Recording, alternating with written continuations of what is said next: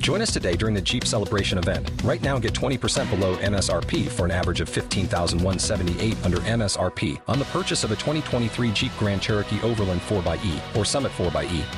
Not compatible with lease offers or with any other consumer incentive offers. 15,178 average based on 20% below average MSRP from all 2023 Grand Cherokee Overland 4xE and Summit 4xE models in dealer stock. Residency restrictions apply. Take retail delivery from dealer stock by 4 1. Jeep is a registered trademark. Evox Originals presenta. ¿No es esa una metáfora de cómo nos venden la idea de que por medio de la lente de la religión el mundo va a ser mejor? ¿no? Cuando tú le preguntas a alguien, cuando cuestionas a alguien muy religioso sobre, sobre estos temas. Cuando se convierte incluso. O sea, O cuando- al- sí, alguien claro. que se convierte- creo que lo más... eh, esa sería esa es la parte, la ¿no? metáfora literal, Ajá, ¿no? Cuando, alguien se convierte, eh, eh, habla maravillas de lo que está viviendo ahora. Hay en estas historias que nos atrapan? ¿Y si aprendiéramos algo de ellas, las tomarías en serio? La psicología detrás de las series y películas. Con Juanjo Núñez, Juanjo Núñez y Daniel Galván. Daniel Galván. Va en serie. Así que prepárate porque esto va en serie. En serie. Is this the place we used to love?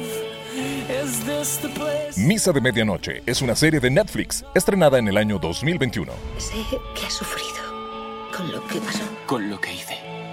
Sí. Con lo que hiciste. En la isla de Crockett, un lugar apartado, una serie de eventos inexplicables aparecen justo con la llegada del padre Paul al lugar. Buenos días. Sé que no soy a quien esperaban ver esta mañana. Quiero que sepan que estoy aquí para ayudar y que tengo ganas de conocerlos. La comunidad aumentará su fe a la iglesia en cuanto vean que milagros súbitamente suceden ante sus ojos. Huyes. Cómo me alegro de que nos acompañes para lo que está por venir.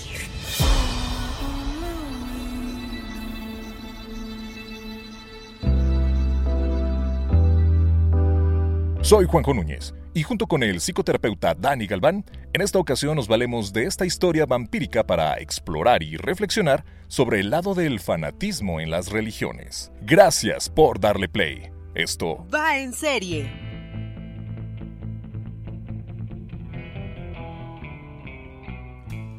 Increíble la percepción del tiempo, el cómo viene. Pareciera que estamos, no sé, que hace algunos minutos dejábamos de estar hablando con ustedes. Pero estamos acá de nueva cuenta haciendo este ejercicio de va en serie. y Como siempre, como siempre, como siempre, agradezco y tengo el privilegio de estar aprendiendo, mi querido Dani Galván, de ti, mi hermano. Qué gustoso. Claro, no, el gusto es mutuo y aquí encantado de, de poder platicar nuevamente. Y como siempre, y habíamos quedado, siempre dejamos tareas y ya les anunciábamos Misa de Medianoche, una serie que sale este 2022 y que, bueno, pues disfrutamos.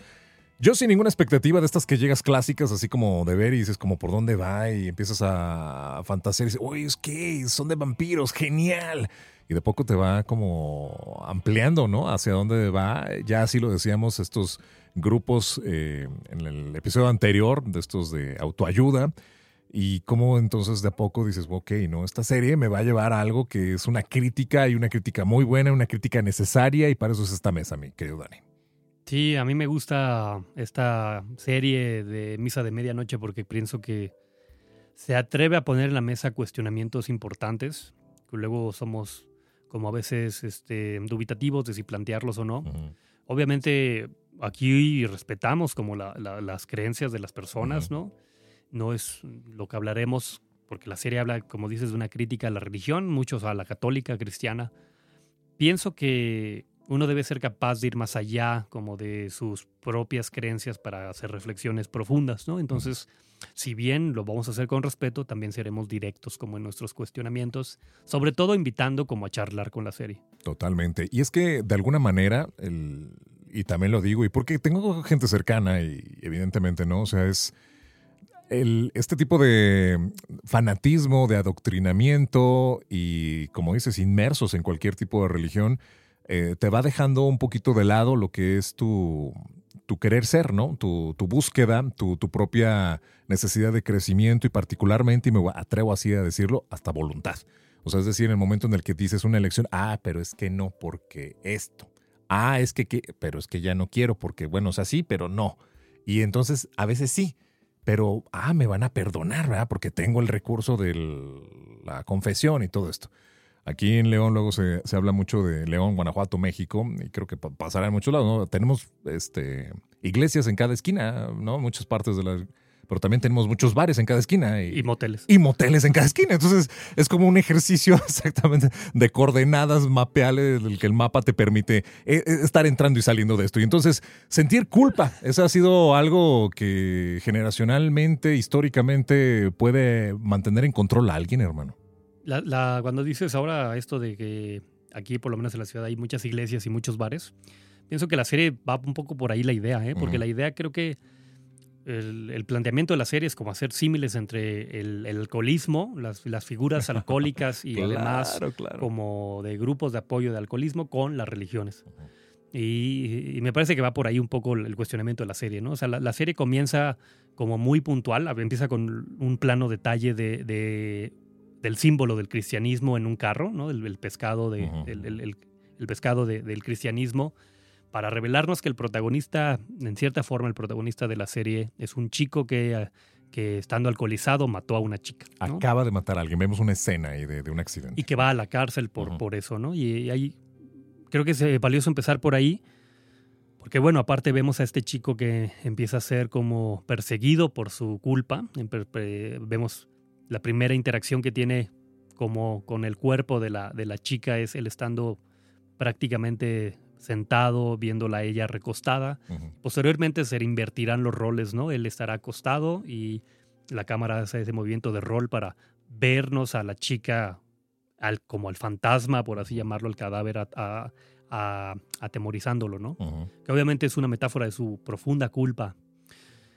Pero creo que la serie va a ir ahí como planteando como el, el paralelismo que hay entre los problemas como de adicciones y de alcoholismo que podemos tener con las profundas adicciones que tenemos hacia los pensamientos religiosos, ¿no? Digo, haciendo un gran spoiler de qué va la serie, es que en una pequeña comunidad en una isla, un sacerdote que era anciano y que rejuvenece por estar en contacto con un vampiro, empieza como a pregonar dentro del grupo y todos empiezan a beneficiarse con la sangre del vampiro al grado de que todos acaban convirtiéndose en vampiros, ¿no? Porque el vampiro también habita en la isla con aparentes milagros, porque cada uno va obteniendo beneficios ¿no? de, eso. Y, creo que la, la, plática de hoy va inclinada como que reflexionemos sobre eso, sobre el, el, papel que juega la religión y las instituciones religiosas en la vida humana y cómo nosotros mm, usamos eso en nuestra vida diaria. ¿Cómo es que ocupamos? ¿Cómo es que quisimos? Bueno, no, es como una pregunta este, un tanto sarcástica establecernos, ¿no? Mecánicamente a un sistema en el que ocupamos y entonces la religión, digo, me queda claro, digo, fue la institución y fue quien llevó el control, entre comillas, ¿no? Y así lo estableció en, la historia y así tenemos las matanzas y así tenemos también la Inquisición y así tenemos también los reyes y así tenemos los reinos y así tenemos este, a, la fecha el poder que sigue teniendo la iglesia, ¿no? En, particularmente la católica y muchas religiones, pues sin hacer aquí como un, ¿cómo llamarlo? Como toda una clase histórica de las religiones, ¿no? Porque además no tengo toda la información. Yo creo que el, principal dato más bien a reflexionar es que las religiones han sido constructos históricos y culturales. Y eso a veces nos cuesta trabajo aceptar porque estamos muy enganchados en una mentalidad ideológica, en una mentalidad de dogma. La serie es bien interesante porque creo que lo plantea. O sea, la serie si ustedes ponen atención a lo largo de los capítulos, en ningún momento se habla de Dios. Ah. O sea, es decir, no hay ningún momento espiritual. O sea, me refiero, no hay momentos en donde el padre o la Bev, que es como la fanática religiosa, o los papás del protagonista, etcétera, que hablan mucho de religión y hablan poco o casi nada de Dios. O sea, no hay, no hay discursos o momentos donde haya momentos espirituales de comunión con Claro, Dios. sí, sí, de, de sanación. de- Todos de- son discursos, es decir, el padre habla choros mareadores, ¿no? Habla eh, eh, estos eh, mensajes de guerra, estos mensajes de cree en la iglesia, cree en el Salvador. O sea, trato de señalar cómo la serie es inteligente en el poner que hablamos más de la religión que de Dios Ajá. en nuestros mecanismos eh, diarios de espiritualidad. Es decir, nos preocupa más que el sacerdote diga tal cosa, cumplir los sacrilegios, ir a misa los domingos. Hacerme sentir culpable porque no voy a esa misa. Eh, Hasta el nombre mismo de la serie, por eso, ¿no? Sí, claro. Tener, eh, rezar los rosarios, es decir, sobre todo a los católicos, pero yo creo que en gran medida las religiones están más centradas en cumplir como los rituales este, cotidianos que sustentan la institución que tener un- una comunicación con Dios. O sea, con realmente tener experiencias espirituales. Y entonces se vuelve como mecanismos completamente como obsesivos, como vaciados de significado, que es muy parecido a lo que vive Riley en su proceso como de alcoholismo. Y que este per- personaje en su trayecto va justo, ¿no? Experimentando lo que es, como dices, a lo largo de varios personajes. Uno de ellos es la ex amiga, ex novia, ex pareja y que de nueva cuenta pues, se puede reconciliar. Otros de estos son los papás, que es como esa búsqueda de estarle como recordando, hacerle sentir culpable.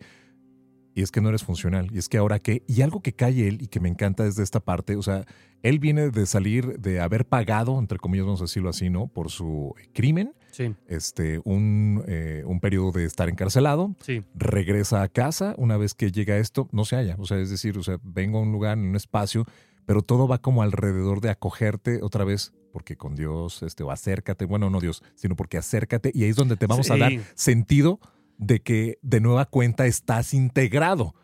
Porque ven y, y entonces él y, la búsqueda del trabajo. Y creo que algo que choca constantemente y es precisamente con este personaje de su novia, de bueno, esta chica que de pronto eventualmente se va convirtiendo en nueva cuenta en ello, em, en poder encontrarse a pesar de tener como una diferencia de, creencias. Y entonces se ve obligado, sí, como a estar participando, pero no, sí, pero no. Y estos símbolos que vas adquiriendo, y tú ahorita traes muy claro esa parte, brother, de, de este personaje en particular, Rayleigh, que realmente no es el protagonista. No, no, no, claro. Me- me- me- Es- pero, es- pero, pero se, te ve- se te vende así como a lo largo de la serie. O sea, la serie está tan creada de simbolismos y todo esto que estás diciendo que dices, ok, contigo me. Pero no, o sea, la figura del ateo no, no fue ni, ni. Lo matan al. Digo, spoiler, al. Se muere pues al. Muere. Al cuarto o quinto capítulo, ¿no? Y entonces a partir de eso no lo tienes.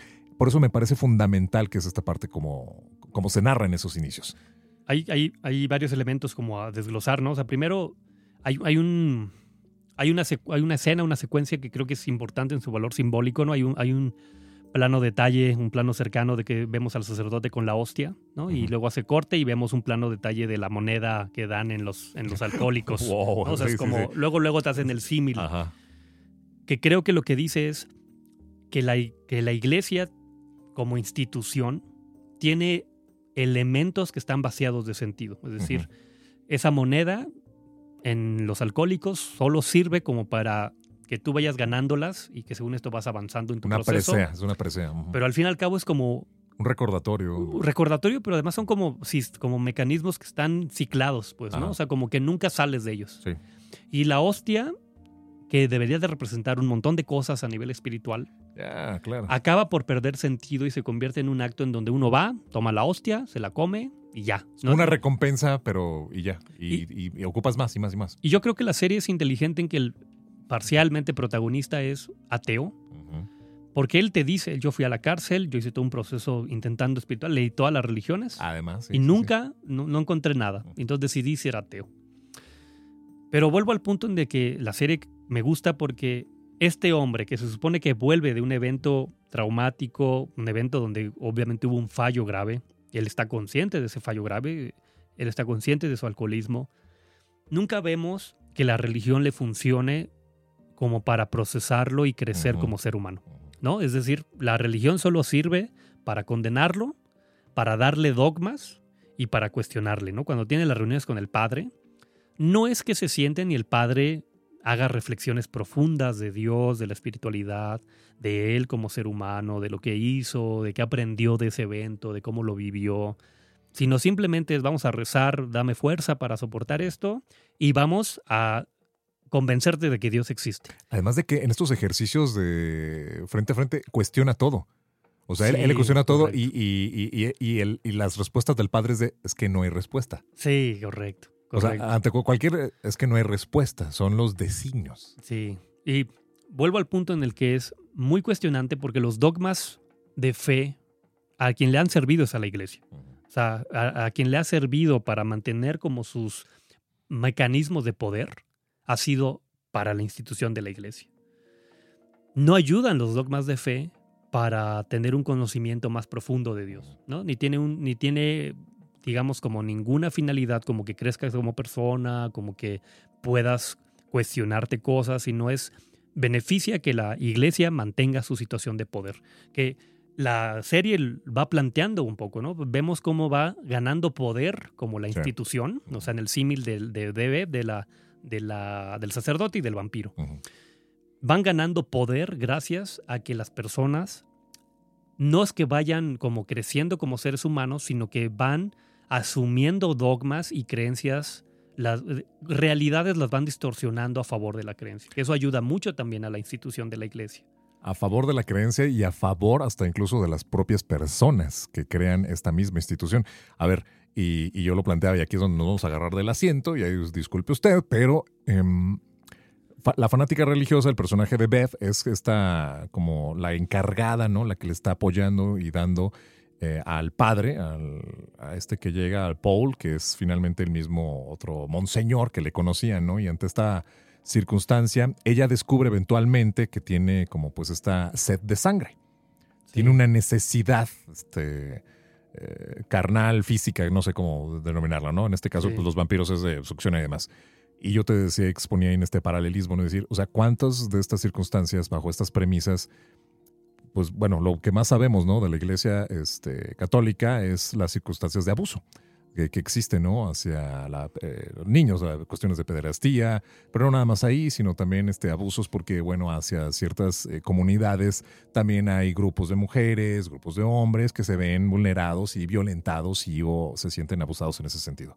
Eh, y son abusados, no es que se sientan, son abusados. Sí. Eh, ¿Cómo esto genera una ceguera por la propia necesidad, decías, de la institución, de las personas? Y creo que Beb representa esa parte de esconder, de solapar, de mantener esa vigencia por, lo voy a decir, su bien mayúsculo para ellos, que es la institución, y mantenerlas en esta circunstancia de control. Y creo que ella eh, representa esa parte, ¿no? De solapar y seguir encubriendo.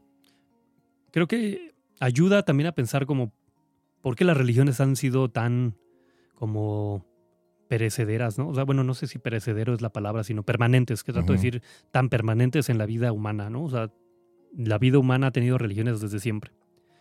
Y es que la religión, dentro de lo que produce, es que además de producir como personas, pues, o sea, seguidores, da lugares, una de referencia, o sea, uno se puede, genera como todo el constructo simbólico en el cual uno se puede identificar y representar. Ujú.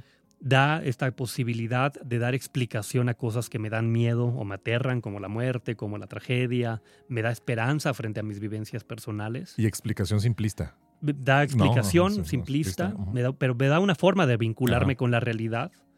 Y frente a esa posibilidad de vincularme con la realidad, también me hace como tener posibilidad de trascendencia, ¿no? Es decir, voy a trascender en un plano, voy a trascender en Dios, etcétera. La promesa de Pero- la vida eterna. Pero quiero, o sea, insisto que la serie me parece que va para allá, que hay una gran diferenciación. Yo estoy intentando hacer una diferencia entre lo que es religión y lo que es Dios. Ajá, O sea, ajá. hay, hay, hay, son cosas distintas. sí, sí, de acuerdo. Para mí, personalmente, son cosas que no tienen relación. Este, la religión son mecanismos socioculturales, como lo han sido las naciones, como han sido las, Instituciones los, los grupos, las instituciones, los mitos, que han ayudado a que las sociedades eh, se establezcan, Sí, se, se organicen y haya pues hasta niveles de, de desigualdad y de poder, etcétera, ¿no? Pero todo eso da como las- la, la religión y es tan fuerte como lo que brinda a nivel mental, inclusive de identidad, que los seres humanos podemos como distorsionar la Sí, realidad a tal grado que podemos defender el mal pensando que es el bien. Y, y la serie es muy inteligente al hacerlo, porque es literalmente es un vampiro el que está frente a ustedes. No, no es un, no es, no es ni siquiera como otras películas Sí, que, el demonio, símbolo. Sí, que el sí, demonio se disfraza de Ajá. sacerdote, ¿no? El demonio se disfraza de oveja y Ajá, te claro. engañó. No, cabrón, aquí es un vampiro en todo lo que es un vampiro. Que en la cultura popular, un vampiro no se puede meter a una iglesia. Un vampiro no puede presentarse un crucifijo. Un vampiro. ajá. Físicamente es un demonio y tu mente dice es un ángel. Ajá. Eso es lo que ocurre con nuestra relación. Esa es nuestra relación con la religión. Explicarnos. es-. No, trato de decir que es tanto nuestra fidelidad a las ideas, tenemos más fidelidad a la idea de que el sacerdote es bueno Claro.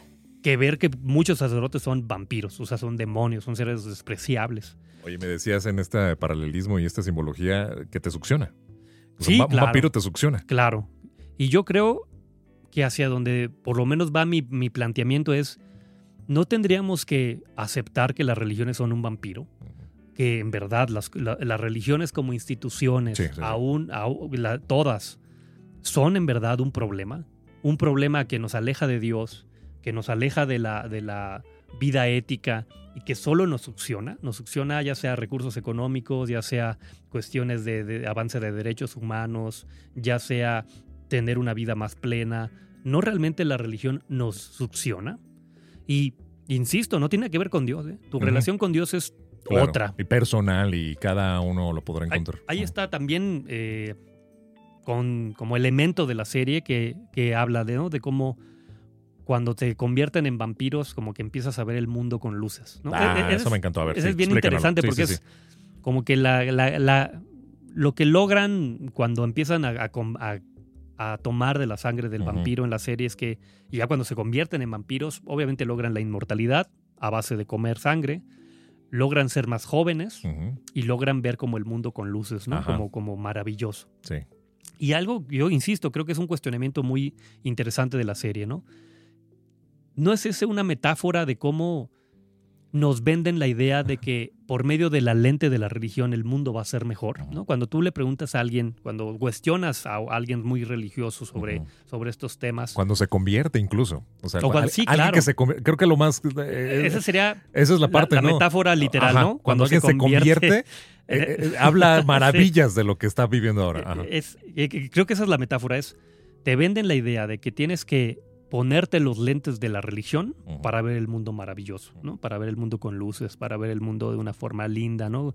Mira las mañanas, el sol, eh, si no existe Dios, etcétera. Y es que en la serie pasa eso, ¿no? O sea, los papás de la niña, esta, este, una vez que son ya vampiros, le dice, es que tienes que probarlo, es que tienes que verlo. O sea, es, es lo maravilloso. Correcto. Y es lo que pasa en una conversión. O sea, es de que acércate. O sea, es, es esta como venta también de que es que tú no lo has visto así y, como y- yo y lo que trato de decir es de que realmente necesitamos de ese intermediario para ver lo maravilloso que es el mundo. No, no basta con que el mundo sea para que ya nos parezca maravilloso. O sea, el mundo ya es, el mundo no, no es otro. O sea, el, el sol sale igual, las flores están igual, el mundo es el mismo. ¿Por qué necesitaríamos tener un intermediario, unas lentes, para ver el mundo en su maravillosidad? O sea, y creo que ahí eh, va de la mano con lo de los milagros, ¿no? O sea, es, Ajá, los milagros en la serie, también creo que es bastante acertado, son milagros totalmente egoístas. ¿no? O sea, es decir, los milagros que pregonan, los milagros que hacen que la gente vaya al templo, son milagros egoístas, que yo diría son caprichos. Son caprichos de las personas. O sea, que, que alguien, que tú tengas una enfermedad, que tú no puedas caminar, Que te que tú, rejuvenezcas. que tú, ajá, que no te duela la espalda porque ya estás viejo. No es un milagro eso, es un capricho. Es un capricho de que tú no aceptas tu lugar mundano, parte de todas las células del de universo envejecer. y crees que tú, que tú camines, que tú te cures de tu enfermedad es lo más importante para Dios. Entonces, se me hace interesante que también, porque eso es luego como mucho de lo que las religiones agarran a- o, nos agarramos de la religión, ¿no? No, no es que la religión lo haga, o sea, nosotros sí, sí, hacemos eso, o sea, en verdad nos acercamos a la religión cuando estamos en dolor, en conflicto, virgencita, por favor, cúrame, te voy a ir a caminar hasta la basílica. Otra vez el meme que sale ahí de Diosito, aquí estoy otra vez yo. Sí. Después de ocho años que no me acordé de. Y entonces, una, es una visión hipócrita como seres humanos, la que plantea la serie, es decir, solo creemos Wow, en wow, Dios en base a nuestros caprichos, Bien. solo creemos en la espiritualidad en base a nuestros caprichos, no en base a la existencia misma, no en base a que somos seres que están encarnados, sino porque queremos que nuestros cumplan nuestros caprichos. Yo quiero caminar y yo quiero hacerme joven y yo quiero que me cures el cáncer, etc. Y vuelvo a la pregunta, ¿y no deberíamos ser capaces de tener un vínculo con Dios más allá de eso? Es decir, que aún yo muriéndome de cáncer, poderme sentir en paz con Dios, sentirme pleno en mi espiritualidad, no en un estado cuadraplégico, no debería yo ser capaz de estar en un vínculo con Dios, en plena aceptación de la realidad, en plena paz con Él o con ella o con, con esa entidad, que en, cierta forma podemos hablar del universo, etcétera. Esa sería una visión mucho más, para mí, sincera, porque no está en base a lo que yo quiero, no está en base a mi capricho de yo quiero volver a caminar, yo quiero curarme, yo no quiero morirme, que al final la serie es como ese, el- el- el punto más alto del capricho, ¿no? O sea, el, el- el mayor capricho del ser humano es ser inmortal. Lo que menos acepta es su muerte. Quiero que Dios me cure el cáncer. Claro. Sí, güey, te vas a morir un día como sea. No, pero yo quiero que me lo cure. Es más, a mí me gustaría que Dios me cumpla el capricho de ser Mm. inmortal. Y en la serie lo vemos, ¿no? Pero la única forma de cumplirlo es siendo vampiro, siendo un, siendo un demonio, pues, ¿no? Entonces, a lo que quiero llegar es que las religiones también acaban por ser parte de esta construcción narcisista y totalmente infantil de cómo debe ser nuestro vínculo con Dios. Hay una, escena- bueno, un par de escenas que quiero ahorita recuperar para platicarlo y postularlo también en esta charla, para, como decimos siempre, no problematizarlo. Eh, el ejemplo de Lisa, la chica que bien dices que recupera su, movilidad, ella fue víctima de eh, igual, o sea, igual con el alcohol, que ese paralelismo, ¿no? Estos símbolos que ahora estamos acá encontrando y que tú bien me haces ver.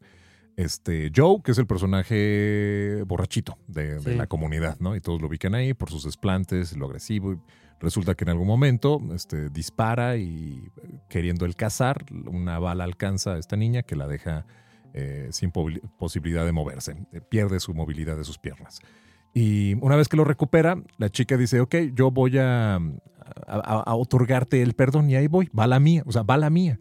Va, lo visita y está en, el- en su camper y, oye, yo, este, pues quería y viene acá todo, como, todo comodito y el discurso y empieza a enardecerse y la niña empieza a, a- gritarle quiero que te mueras y quiero que te pasa lo peor del mundo y quiero esto y no es esto, pero te perdono.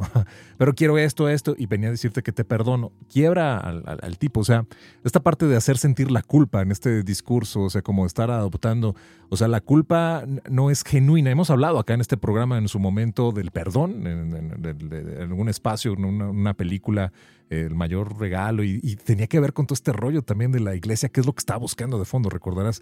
Aquí yo veo esta parte, ¿no? O sea, o sea desde dónde y cómo incluso tratamos de entender esta parte que hacernos sentir culpables y, el, binomio culpa y perdón hacen como un ejercicio, pero no está tan bien establecido porque si te ponen, un- si te dan una- un madrazo, tienes que ponerle otra mejilla. Pero entonces, este, y acá esta chica a partir de lo que siente, o sea, me, me parece algo fundamental, versus lo que quiero comentar también del otro eh, personaje, Rayleigh, que es la parte del ateo de la ciencia, lo que también tiene respecto de esa misma construcción al tratar de entablar estos diálogos con quienes están ahí dentro. Es decir, personajes que tienen su propia búsqueda y o creencia, meterlas al sistema dinámico de lo que es la religión, cada quien va a entender. La religión está establecida desde varias cosas, ¿no? Desde porque tienen sus mandamientos, porque tienen, ahora sí, ya cada institución distintas cosas, no todas son iguales. Tratan por ahí como de estar símiles, pero quien se mete ahí trata también como de estar en la búsqueda como de sus propios como ideales.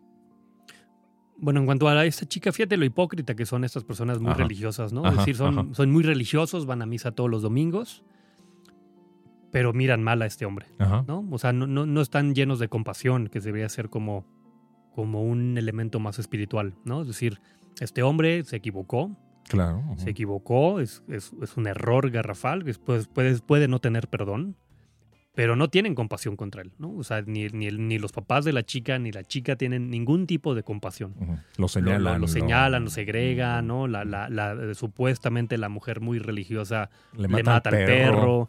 O sea, trato de decir cómo las personas que luego son más religiosas son las menos cercanas a. Dios. son las menos cercanas a la espiritualidad. Eh, porque acaban siendo hipócritas en lo que pregonan, hipócritas, porque obviamente lo de la otra mejilla se refiere a que tú debes de tener compasión, que, no, que reacciones violentamente frente a un ataque, que no lo vivas personal, que puedas ser comprensivo con el otro y que claro, uno tiene que resolver lo que te produce esos eventos, pero no acabas juzgando, no lanzas la piedra, ¿no? Todos estos símiles de ser compasivos con el otro. Pero los religiosos lo que hacen es lo contrario. Es como si Jesús les hubiera dicho, no, cabrón, tienes que lanzar la piedra, tienes que darle otro pinche putazo, sobre todo si es gay, sobre Ajá, todo si quiere sí. abortar, sobre todo si va contra tus ideales, destrúyelo, cabrón, Ujú. destrúyelo, ódialo. Eso es mi lección de, de. Jesucristo. Y cuando hagas eso, tienes la opción de, de obtener el perdón acá. Ah, no, y mientras tú te disculpes y te arrepientas, no hay pedo, cabrón. O sea, el chiste es que tú odias. O sea, pareciera que ese fue el mensaje sí, de. Jesús, odia. Y pues al trato de llegar que las personas, entre más fieles son a sus conceptos religiosos, es muy posible que sean más incongruentes. Vemos luego la, la contraparte de, de un personaje que es ateo. O sea, creo que eso es muy, muy Rayleigh, inteligente porque es el- este, este personaje ateo hace todo un proceso de sí cuestionarse lo que hizo. No desde el me va a castigar Dios, no desde el hice algo malvado y me voy a ir al infierno, sino el, desde el puramente constructo ético de fue un error. Fue un error y nada de lo que yo hago le va a devolver la vida a esta, a esta chica y yo es algo con lo que voy a cargar mi vida. También es el primero que cuando se convierte en vampiro, que se convierte a fuerza, no, no, no Sí. es, él no lo hace voluntariamente como todos los demás, que, que están obsesionados con sus caprichos. Él, al darse cuenta que es un vampiro, voluntariamente se suicida. Y creo que es bien interesante que sea el, el ateo. O sea, es como si nos propusieran, ¿realmente necesitamos de constructos religiosos para hacer el bien? Oye, a ver, aquí voy a, voy a ponerle, est- establecer esto, porque sí, sea donde vas, y, y esto que te mencionaba hace un momento de cuando estás inmerso a esto, cómo tratas de convivir. Esta chica, ¿desde dónde? Y me queda claro la falta de la compasión y cómo lo veía, entonces lo señala, como dices, segregando, ejemplifica lo que es parte de ello, pero llega un punto en el que están en, en, eh, como en un, no, no recuerdo en qué casa, creo que en la casa de ella, está Rayleigh y la chica esta, la, la novia, Sí, este, la de ellas. la- ajá, y, em- y empieza Erin. Y empiezan a platicar sobre qué pasa después de la muerte. Y como que tiene un ejercicio muy como chido en el que puedes convivir. O sea, e- él, él- él expone que pues es materia del, del universo y una vez pues el- eventualmente esto se va a acabar y vamos a volver a ser polvo de estrellas y, y regenerarnos, na, na, na, na. Y la otra dice, no, a mí me gusta pensar que sí, esto y demás, pero conviven, digamos, como sin, sin esta necesidad de, no, es que lo tuyo es Ah, lo claro. erróneo y entonces ahí sí te condeno y, y ya no respeto lo que dices. O sea, llega un punto ahí de una, un- una interesante como charla para entonces eventualmente llegar a esta escena en la que él está co- con, con esa disposición a, a morir antes de, de- de hacer un mal a alguien. Sí. Pienso que la- la- la- lo interesante es de que cuando uno está totalmente desidentificado de un constructo ideológico, como puede ser una religión o como puede ser un pensamiento ateísta sumamente, en, en- en- ¿cómo llamarlo? Como también muy juzgador. Entre más distanciados estamos de eso, más abiertos estamos al diálogo. Mm. O sea, al diálogo y a, y a conocer, a, a entender. Porque te diría, y es una opinión personal, o sea, esto es más un acercamiento mío. Yo, ¿por qué yo, Daniel, por qué no estoy vinculado a ninguna institución religiosa? Ni a ningún credo religioso, porque yo creo que cualquier credo religioso es una blasfemia. O sea, yo creo, ¿qué, qué es lo que hace? ¿Qué es la blasfemia? La blasfemia es, por definición, es el acto de faltarle al respeto a Dios. ¿Y qué es la religión? La religión es cualquier intento de decir lo que es Dios y lo que quiere Dios. Y como Dios en su definición es algo imposible de comprender al 100%, cualquier intento de afirmar que yo sé lo que quiere Dios y lo que manda, es Ya en sí una mismo es una blasfemia. Entonces, para mí, toda la religión es una blasfemia. Y para mí, no es de hecho la ciencia nuestro mecanismo más acertado para conocer a Dios. Dios pensándolo como todo lo que existe y lo que es. Y entonces, como Dios es todo lo que existe y lo que es, no es la ciencia y la capacidad de curiosear nuestro puente más cercano a Dios. ¿Por qué? Porque podríamos realmente estar, yo creo que viéndolo en ese sentido, Dios, pensándolo como universo, nos dio la posibilidad de tener un cerebro que genere ciencia para poderlo conocer de forma más directa y real. ¿A qué quiero decir? ¿Qué es más genuino si pensamos que Dios es todo lo que es? Y yo tomo un- una gota de agua.